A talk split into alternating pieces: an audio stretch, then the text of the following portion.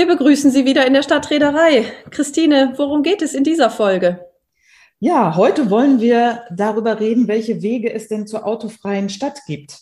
Und wir fragen unsere Gäste, wie sich A, die Mobilität ändert, die Bedeutung des öffentlichen Raumes und ja, wie so eine autofreie Stadt der Zukunft aussehen kann. Wir haben ja gemerkt im Lockdown, auf dem Fußweg hat die 1,50 Meter haben nicht mal ausgereicht. Diese ganze strikte Trennung von Fußweg, Fahrbahn, Radverkehr, mm, das hat sich aufgelöst, weil wir gemerkt haben, der Stau hat sich reduziert, das Homeoffice äh, hat dazu geführt, dass eigentlich weniger Verkehr ist und man hat sich viel mehr darüber geärgert, wie der ruhende Verkehr plötzlich den Straßenraum so besetzt. In meiner Straße haben aber Kinder wieder auf der Straße gespielt. Da wurden bei mir Kindheitserinnerungen wach und das rüttelt uns alle auf, um zu sagen, wir sollten vielleicht den Straßenraum etwas anders besetzen. Also Fee, wie sieht denn nun die autofreie Stadt aus? Ist das noch eine Zukunftsvision oder sind wir tatsächlich schon auf dem Weg? Was denkst du? Doch, ich denke, wir sind auf dem Weg. Es gibt unterschiedliche Studien, die das belegen, dass es eigentlich schon viele Lösungsansätze gibt, dass es viele Ideen dazu gibt, wie man zu der autofreien Stadt kommen kann. Dass es aber an der Umsetzung teilweise hapert. Letztendlich ist aber doch spätestens mit dem vom Kabinett der Bundesregierung im Herbst 2019 beschlossenen Klimaschutzprogramm 2030 ein klares Ziel definiert worden und auch Ansätze, um die Mobilitätswende voranzubringen. Und da gibt es letztendlich drei zentrale Punkte, drei Faktoren, die dahin führen sollen. Das eine ist einmal klimaverträgliche Alternativen anzubieten zum herkömmlichen Auto. Das heißt also unter anderem Umstieg auf Elektrofahrzeuge, aber auch äh, die Ladesäuleninfrastruktur auszubauen sowie Angebote zu schaffen, auch zu multimodalen ähm, Angeboten. Das heißt, kluge Kombinationen, wie man verschiedene Mobilitätsmittel miteinander verknüpft. Es geht auch darum, ähm, tatsächlich aber auch das Auto wirklich zu reduzieren, ähm, indem man auf umweltfreundliche Alternativen äh, setzt, wie nochmal vernünftiger Ausbau des ÖPNV, gleichzeitig aber auch Investitionen in die Bahn und natürlich Förderung von Fuß- und Radverkehr und dann aber auch die Straßen für alle gleichberechtigt zu gestalten. Wenn wir da nochmal eher davon ausgehen, ähm, ja, der Fußgänger steht eigentlich im Mittelpunkt und nicht das Auto und die anderen Verkehrsteilnehmenden müssen sich dem Fußgänger anpassen. Aber sind wirklich alle Menschen für diese Verkehrswende? Wenn wir uns angucken, dass drei Viertel der Wege in Deutschland immer noch mit dem Auto zurückgelegt werden und ledig circa 20 Prozent mit dem Fahrrad und 14 zu Fuß erledigt werden und gerade der ÖPNV ist ja unter Corona ziemlich eingebrochen, dann frage ich mich, wie kriegen wir das wirklich hin, die Verkehrsarten und Wege so zu verteilen. Also Autofahren ist immer noch Status quo. Wir denken jetzt nur an den Autogipfel, die eine Milliarde für die Autoindustrie im Zukunftsfonds zur Verfügung gestellt haben. Also da habe ich so ein bisschen Bedenken und es wird sicherlich einige Zeit dauern, bis wir das so hinbekommen. Dabei ist ja Mobilitätswende eigentlich ein wesentlicher Beitrag zum Klimaschutz, im Übrigen ist das einer der nächsten äh, Podcasts, die wir machen werden. Und es geht hier nicht nur um technologische Innovationen, sondern es geht wohl eher davon aus, dass die Gesellschaft auch den Willen hat, dahin zu kommen, weg vom Auto hin zur 15-Minuten-Stadt. Genau. Es geht also darum, gleichberechtigte Städte zu gestalten, nicht mehr autogerechte Städte, die Innenstädte vom Auto zu befreien. Und dann kommen wir auch wirklich zur Frage, der Flächenumnutzung, Flächenumwidmung ähm, und dahin auch die jetzt als Verkehrsflächen genutzten Räume wieder zu Aneignungsräumen, Experimentierräumen und gut gestalteten Stadträumen zu machen. Für alle. Ich darf Ihnen in unserer Gesprächsrunde heute Jona Christians vorstellen von Sono Motors. Er ist Geschäftsführer und Gründer von Sono Motors. Jona Christians hat mit seinem Bruder und einem Schulfreund, nämlich Laurin Hahn, angefangen, in der elterlichen Garage ein Twingo umzubauen und zu sagen, es muss doch auch irgendwie ohne Verbrennungsmotoren gehen. Und aus dieser Idee aus der Garage, die man sonst immer nur von Silicon Valley kennt, hat das in München stattgefunden und mittlerweile ist die Firma mit 230 Menschen unterwegs, hat zwei Prototypen des Autos Sion entworfen und es wird produziert und geht wohl 2023 auf die Straße. Als wir ihn gerade gefragt haben, was er denn für eine Ausbildung hat, sagt er, na ja, ich habe zwar Physik und IT angefangen, aber eigentlich ist unser Geschäft meine Ausbildung.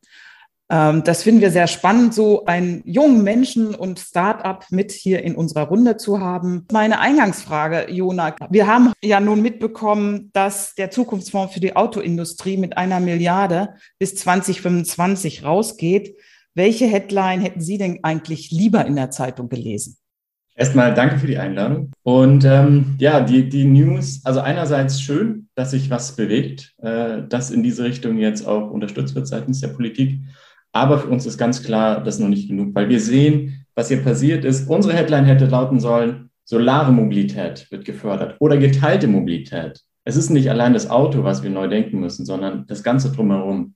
Und äh, deswegen eine von den beiden Schlagzeilen. Ja? Entweder solare Mobilität wird mit einer Milliarde äh, Euro gefördert, das heißt, alle Autos können sich autark auch wieder aufladen oder aber geteilte Mobilität wird gefördert, dass wir wegkommen von diesem Schnitt 1,1 Personen sitzen im Durchschnitt in einem Auto, obwohl fünf Plätze verfügbar sind.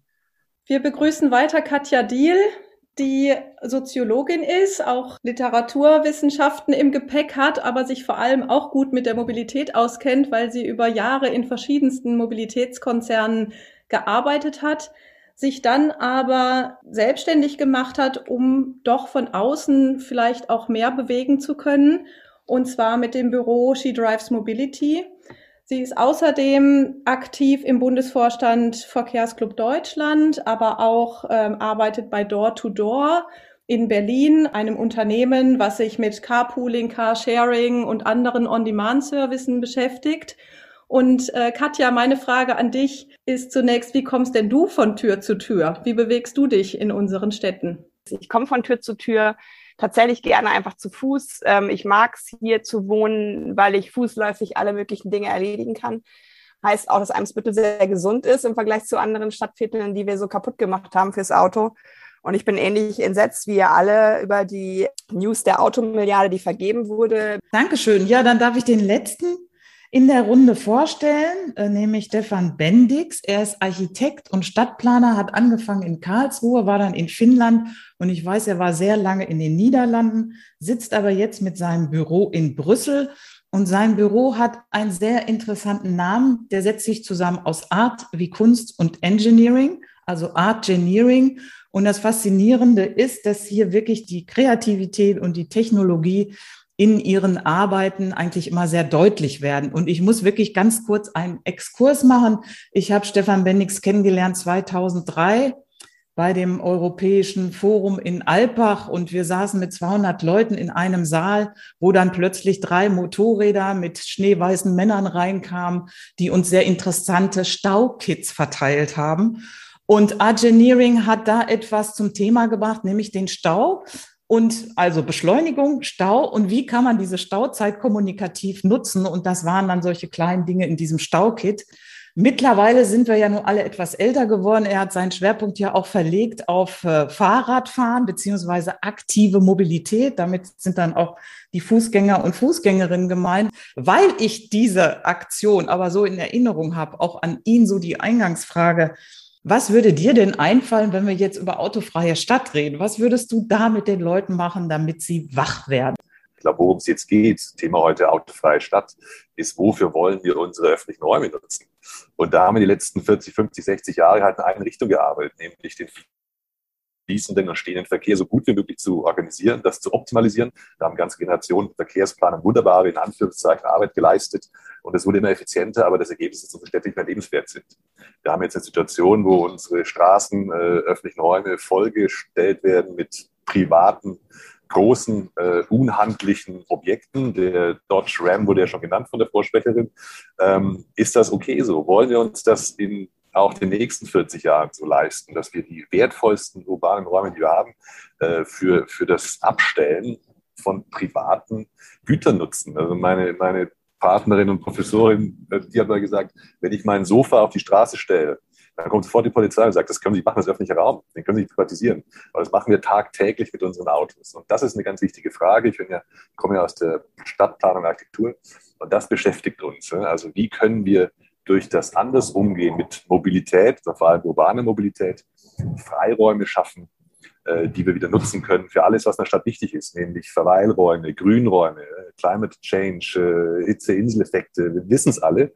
Und äh, der Raum ist da. Man muss ihn nur umschichten und zwar weg vom Auto hin zu attraktiveren, platzsparenderen, umweltfreundlichen Mobilitätsformen.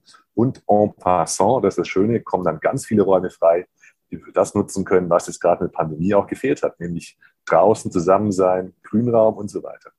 Damit wir aber diese Räume auch dann wirklich zur Verfügung haben und die Städte autofrei werden, ähm, muss man ja zunächst mal die Menschen motivieren, auf andere Verkehrsmittel umzusteigen und sich auch von dem im Moment immer noch so wahnsinnig beliebten Auto vielleicht ein Stück zu lösen.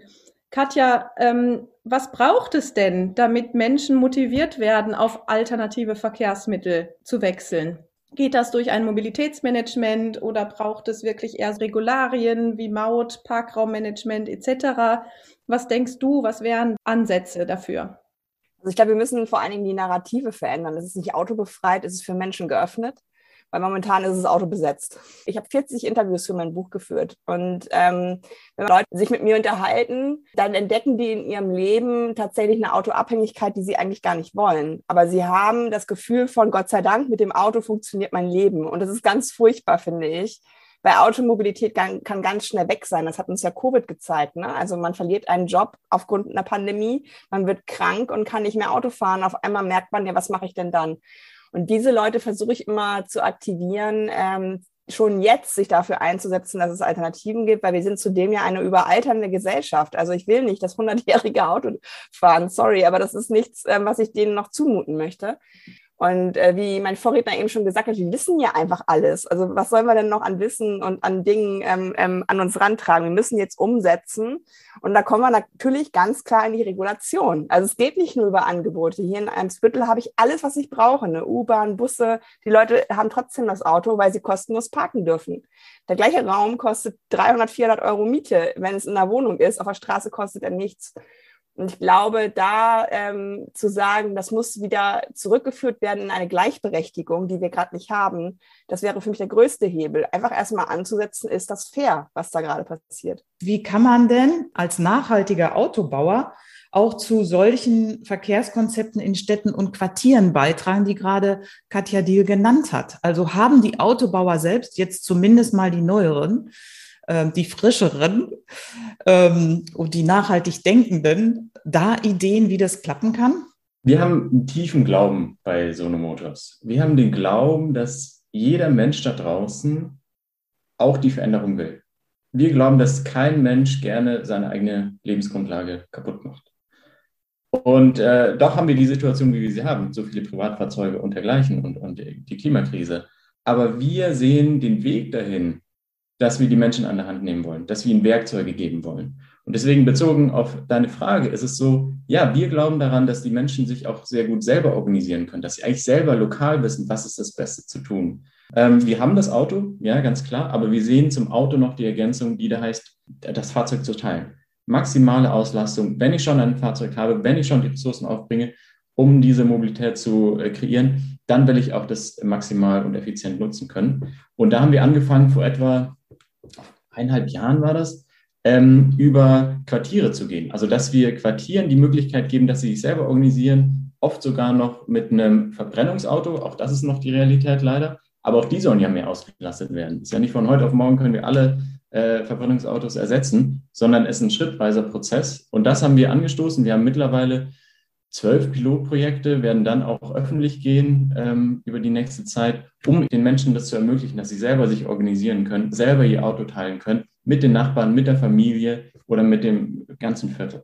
Also das klingt ja sehr idealtypisch, wie so ein Wunschbild, dass die Leute von unten das machen. Jetzt weiß ich ja nun, in der Partizipation ist jeder sein eigener Verkehrsexperte und Expertin und das läuft nicht immer konfliktfrei.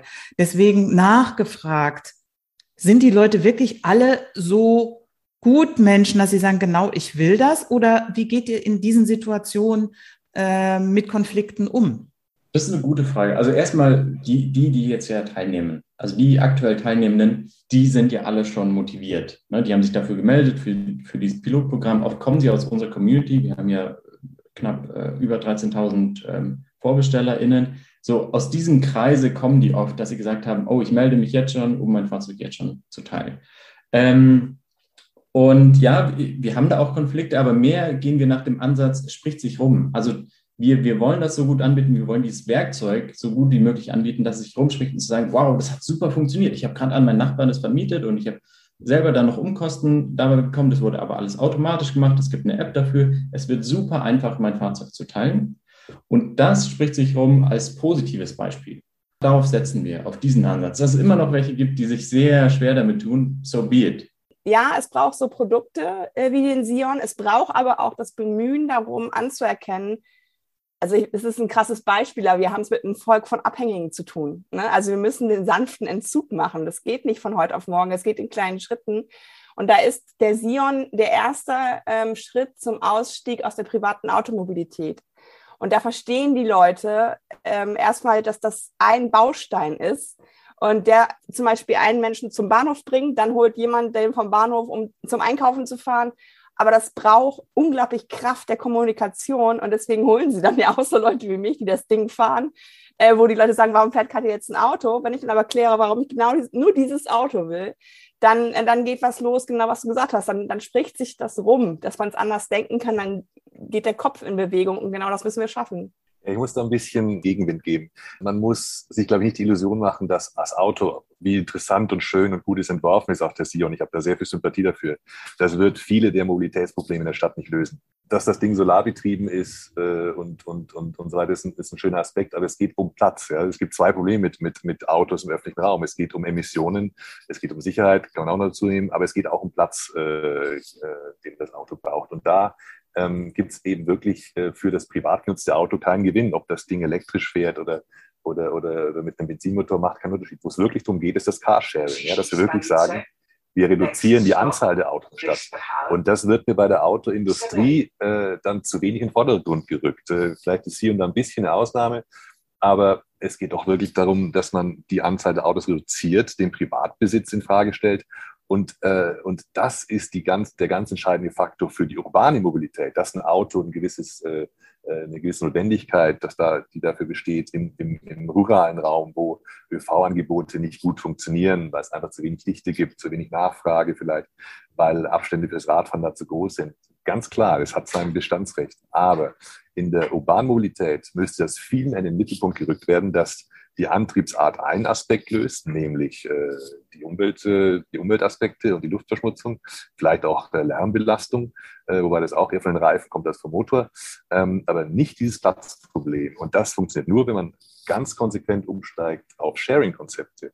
Und das wird nicht nur bottom-up funktionieren. Also da braucht es Strukturen, da braucht es auch ganz klare Eingriffe von, von der öffentlichen Hand, von, von, äh, von Steuermodellen, bis hin zu Platzangeboten. Es geht um Infrastrukturen. Das wird sich nicht bottom-up lösen lassen. Das braucht auch die andere Seite. Ähm, und die Möglichkeiten gibt es, aber das muss ganz konsequent umgesetzt werden. Und dann würde ich auch dann äh, vielleicht viel mehr einfordern wollen, dass dieser Aspekt des Teilens von Fahrzeugen viel mehr zentral gestellt wird. Ähm, bisher geht die Diskussion in Deutschland gerade halt um innovative Antriebsarten.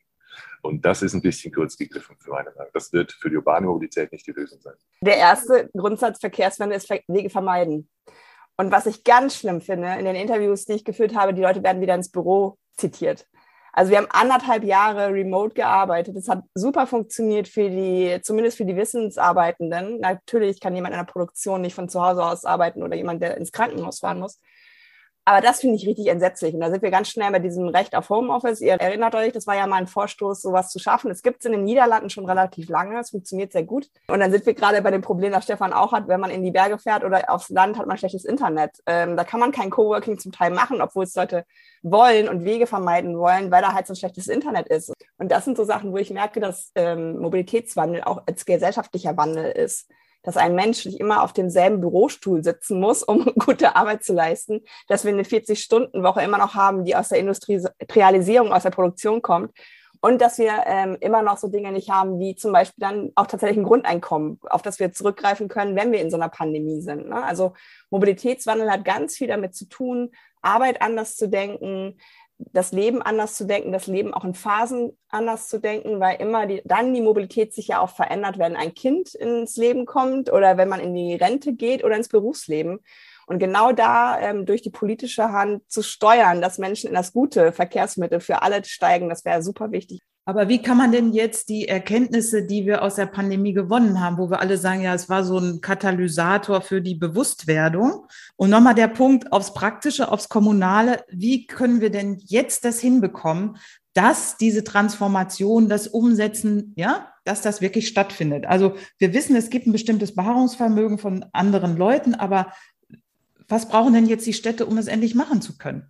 Ich wollte noch kurz eingehen, um noch einen Schritt weiter zu gehen. Äh, es geht natürlich auch um, wie wir unsere Städte einrichten. Also die, die Stadt der kurzen Wege ist so ein Stichwort. Und wenn man Städteplanung so organisiert, dass es gar nicht erst für so viele Leute so nötig ist, so lange Abstände zu, äh, zurückzulegen, um zur Arbeit zu kommen, zum Krankenhaus, zur Schule, zur Universität, zur Bibliothek, zum Kino, dann wird das Mobilitätsbedürfnis auch ein ganz anderes sein. Es gibt ganz viel mehr, äh, viel mehr Raum für andere Konzepte und Lösungen. Wir müssen die Stadt anders einrichten. Und wo das gerade sehr konsequent gedacht wird, ist Paris.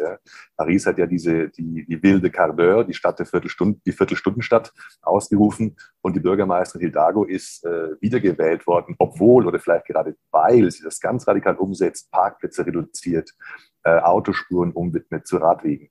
Und aber kombiniert mit eben dem Ansatz, wir wollen es allen Bürgern möglich machen, innerhalb von einer Viertelstunde zu Fuß mit dem Rad oder mit öffentlichen, die, äh, die Destinationen und Ziele zu erreichen, wo sie halt täglich hin müssen. Und äh, dann wird dann wird es auch möglich sein, viel mehr auf Rad und Fuß, äh, Stichwort aktive Mobilität, äh, zu setzen. Und dann, ähm, dann wird die Stadt auch viel lebenswerter und angenehmer für alle. Und äh, das ist noch ein ganz wichtiger Punkt, dass man eben nicht aus dem Auge verliert, dass Mobilität und Stadtentwicklung sich natürlich einander bedingt. Ich habe am Anfang gesagt, je weniger äh, Platz wir fürs Auto haben, desto mehr Platz haben wir für andere Nutzungen. Das ist der eine Aspekt. Und andersrum ist, je kürzer die Abstände sind, je vitaler die Stadt, je abwechslungsreicher die Stadt, desto weniger Mobilität brauchen wir überhaupt. Wir haben ja am Anfang gesehen, dass viele Lösungen ja schon bekannt sind, auch ganz viele Ideen ja dazu da sind, was man machen könnte. Trotzdem fehlt es in den Städten oft ja an der Umsetzung. Also wo sind da so Beharrungskräfte, die uns eigentlich blockieren auf dem Weg zur autofreien Stadt?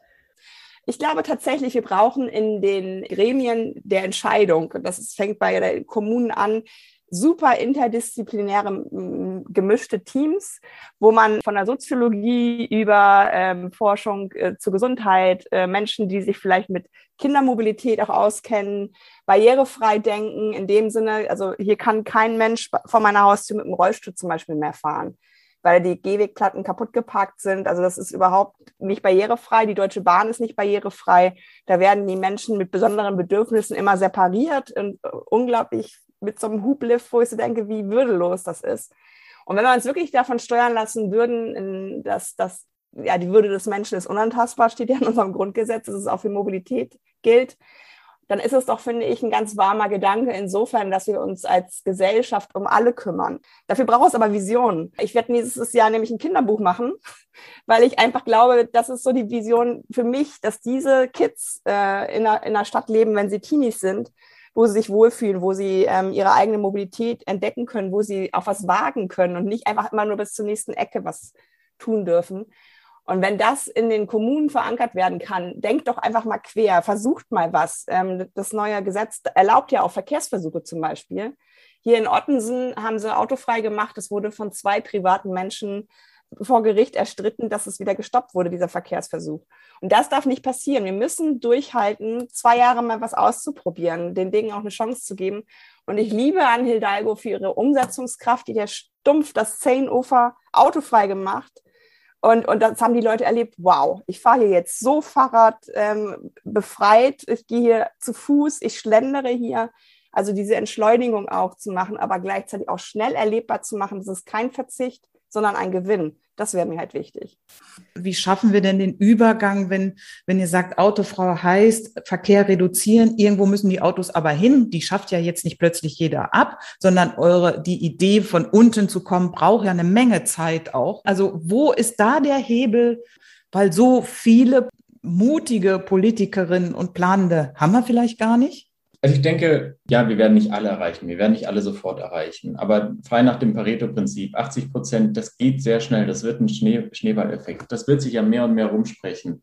Und es ist ja gerade, was Katja gesagt hat, es ist ja nicht nur zu sagen, oh wow, okay, ich habe mein Fahrzeug geteilt, es hat gut funktioniert, sondern gerade dieses positive Lebensgefühl einer Stadt, äh, gerade zu merken, dass da noch viel mehr bei rumkommt, wenn ich äh, Fahrzeuge zu Stehzeugen mache oder einfach generell das neu denke und nicht mehr Privatbesitz, mein Auto ähm, mein Haus und all das ähm, habe. Also ich denke, es wird einfach, es gibt den Tipping Point, es gibt jetzt immer noch die Verrückten, die das machen und sagen, ja, ich teile mein Auto und ja, das mache ich doch niemals. Aber so wie es auch undenkbar war, dass man seine Wohnung teilt. Ja, und jetzt haben wir Airbnb, das auch nochmal seine eigene Entwicklung hat. Aber darauf zu kommen, es wird passieren, dass sich Leute irgendwann fragen, ja, warum eigentlich nicht?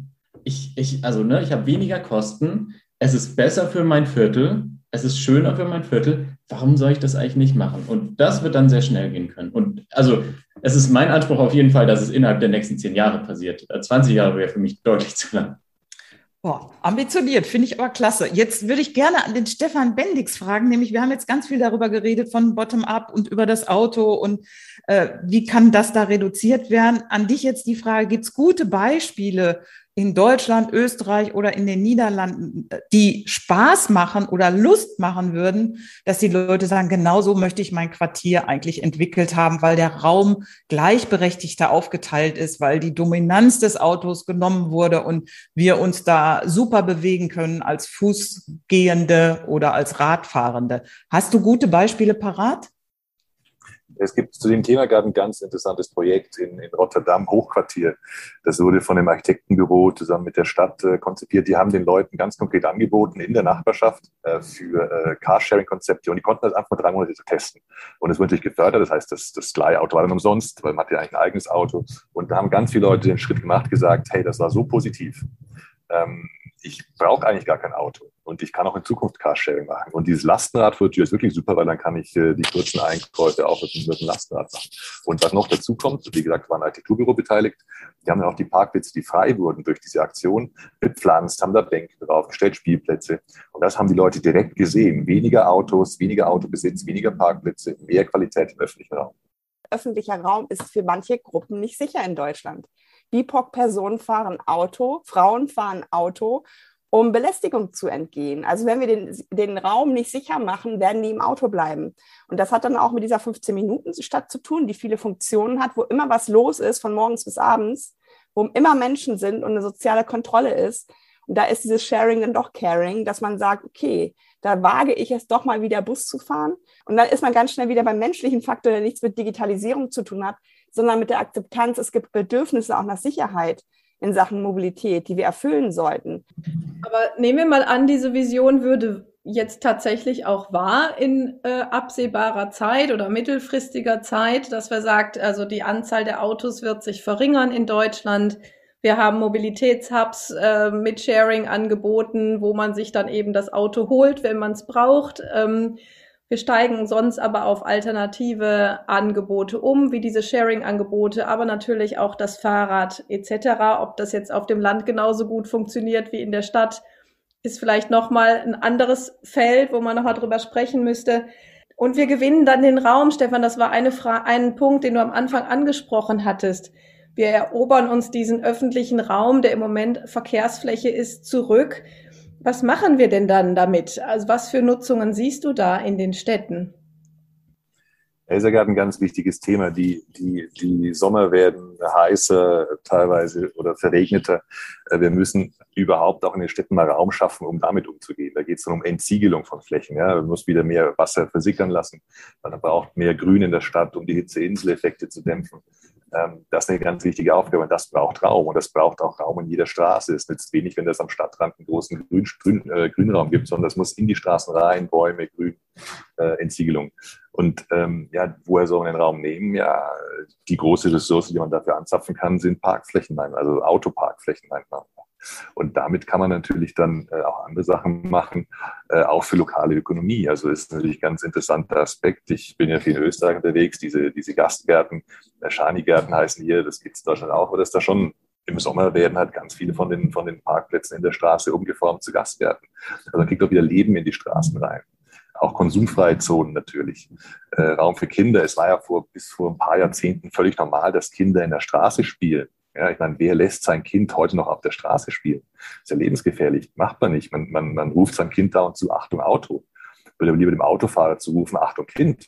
Meine Eltern wohnen in so einem 60.000 Einwohner in eigentlich Städtchen, aber es ist ganz furchtbar. Auch da spielen die Kinder nicht auf der Straße, sondern in Gärten. Auch da hast du keine Menschen im Rollstuhl, weil das sind handtuchbreite Gehsteige. Auch da ist es kaputt, was die Nahmobilität ähm, angeht. Und ich glaube tatsächlich, dass es neuen Vertrag oder wie auch immer äh, in der Stadt bedarf, dass das wirklich ein, ein vom Fußgänger und der Fußgängerin ausgedachter äh, Gedanke ist, von der eigentlichen Mobilität des Menschen, die, glaube ich, 6 kmh, 8 kmh, ich weiß es nicht. Und da ist natürlich ein Ungleichgewicht gerade drin, ähm, weil das Auto ja 50 kmh fahren darf in der Stadt. Und beim VCD setzen wir uns für 20 und 30 kmh in der Stadt ein weil man dann immerhin wieder dem Auto sich äh, mit dem Fahrrad annähern könnte, äh, was Geschwindigkeiten angeht. Und tatsächlich kenne ich Menschen, die in Berlin und Hamburg nicht ähm, Rad fahren, weil sie Angst haben. Die das gerne würden, aber die haben keine eigenen Wege.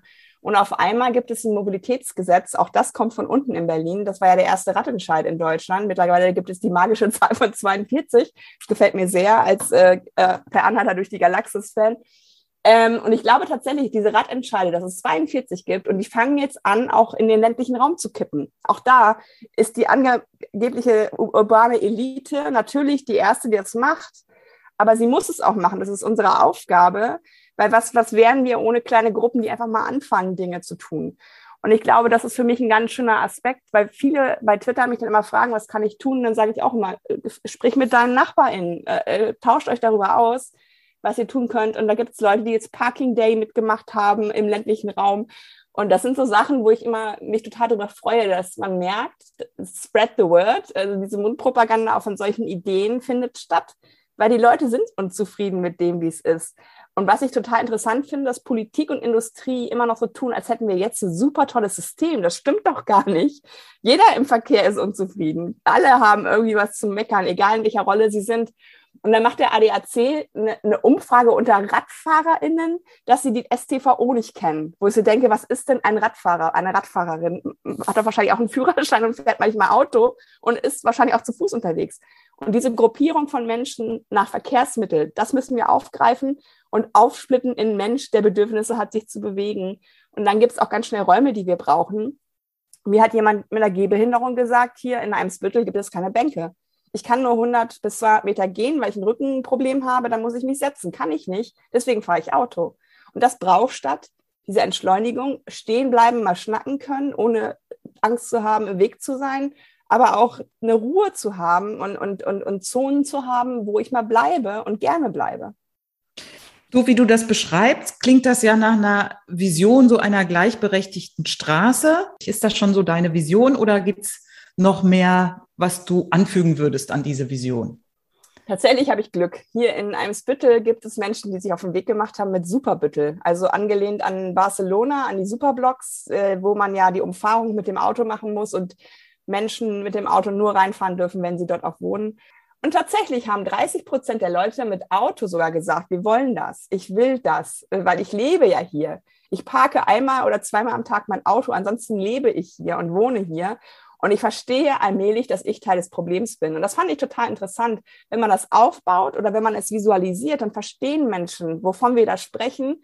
Und dann gibt es eine Sehnsucht, das mitzugestalten und zu sagen, fuck, ich bin Teil des Problems, ich muss was verändern.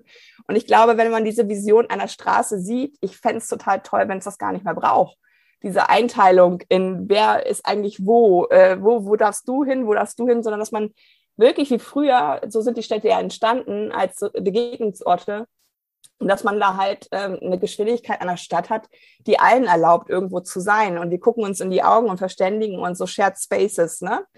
Das wäre für mich die Vision, aber dann bitte 2028.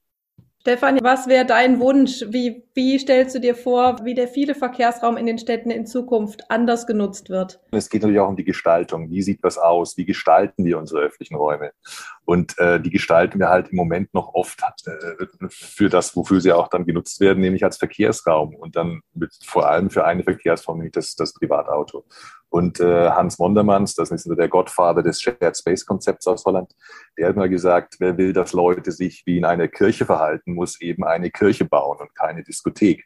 Und übertragen, nicht, dass ich jetzt überall Kirchen bauen will, heißt, dass wir müssen unsere öffentlichen Räume so gestalten, dass sie ausschauen wie öffentliche Räume für alle, für Kinder, für Leute mit einer Gehbehinderung, die sich hinsetzen wollen, für äh, Jugendliche, die rumhängen wollen, auch eine wichtige Gruppe.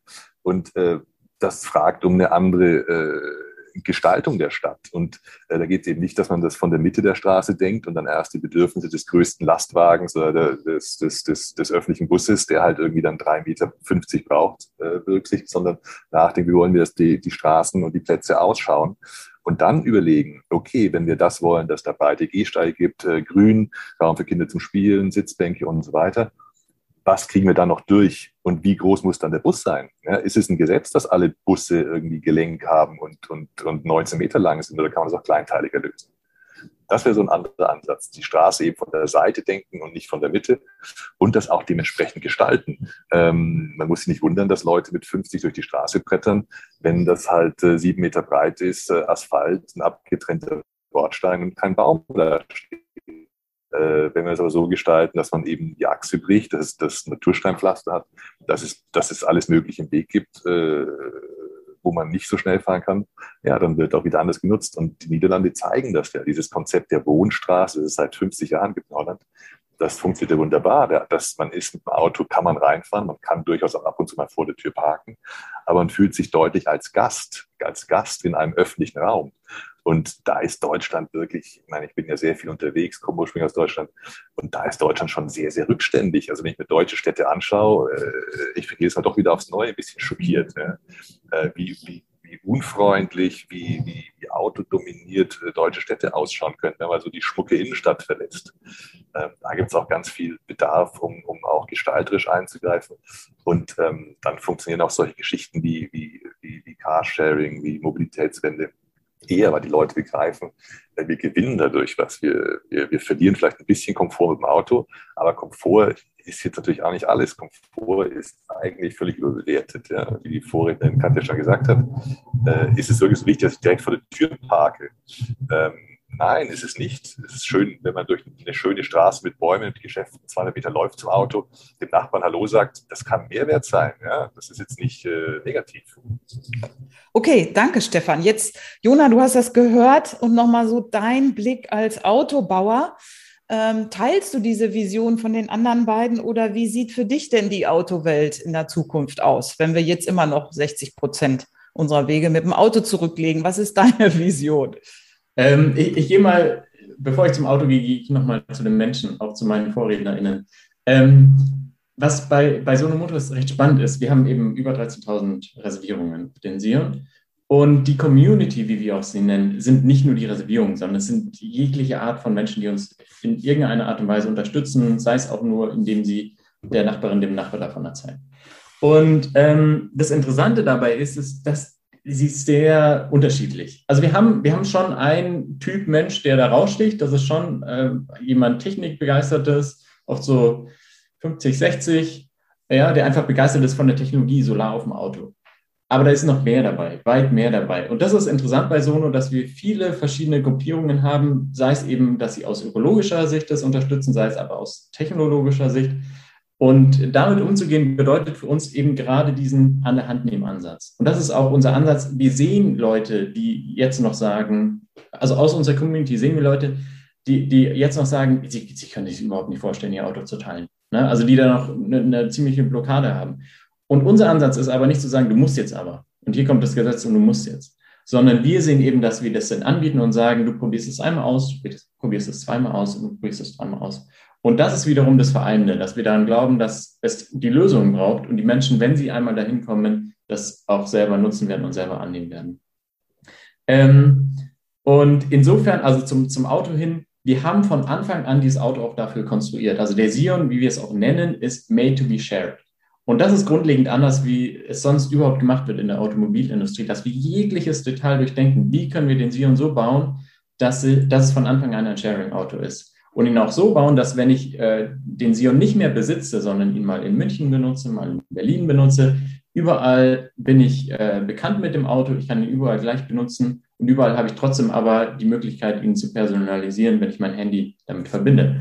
Und das sind so Sachen, bei denen wir merken, man kann wirklich auch als Autobauer was tun, was es unterstützt. Ist immer noch nicht die Lösung. Also ne, hier gerade sprechen wir darüber, es braucht weit mehr als einfach nur, oh ja, wir haben hier das neue coole Produkt. Ähm, aber man kann es unterstützen. Also bei allen dreien stellen wir ja einen unglaublichen Enthusiasmus und Engagement fest. Das finde ich einfach erstmal großartig und ich finde, wir haben auch eine ganze Menge jetzt in dem Gespräch gelernt, dass wir ja eigentlich guten Mutes sein sollten, dass die Leute durch Einsicht, sage ich mal, durch Vorbilder äh, euren Weg folgen werden oder euren Weg gehen. Das finde ich jetzt erstmal sehr schön. Habe eine ganze Menge gelernt ähm, über andere Autos und sympathische Autobauer, die einfach auch noch ein höheres Ziel dahinter haben. Äh, Fee, was hast du so gelernt?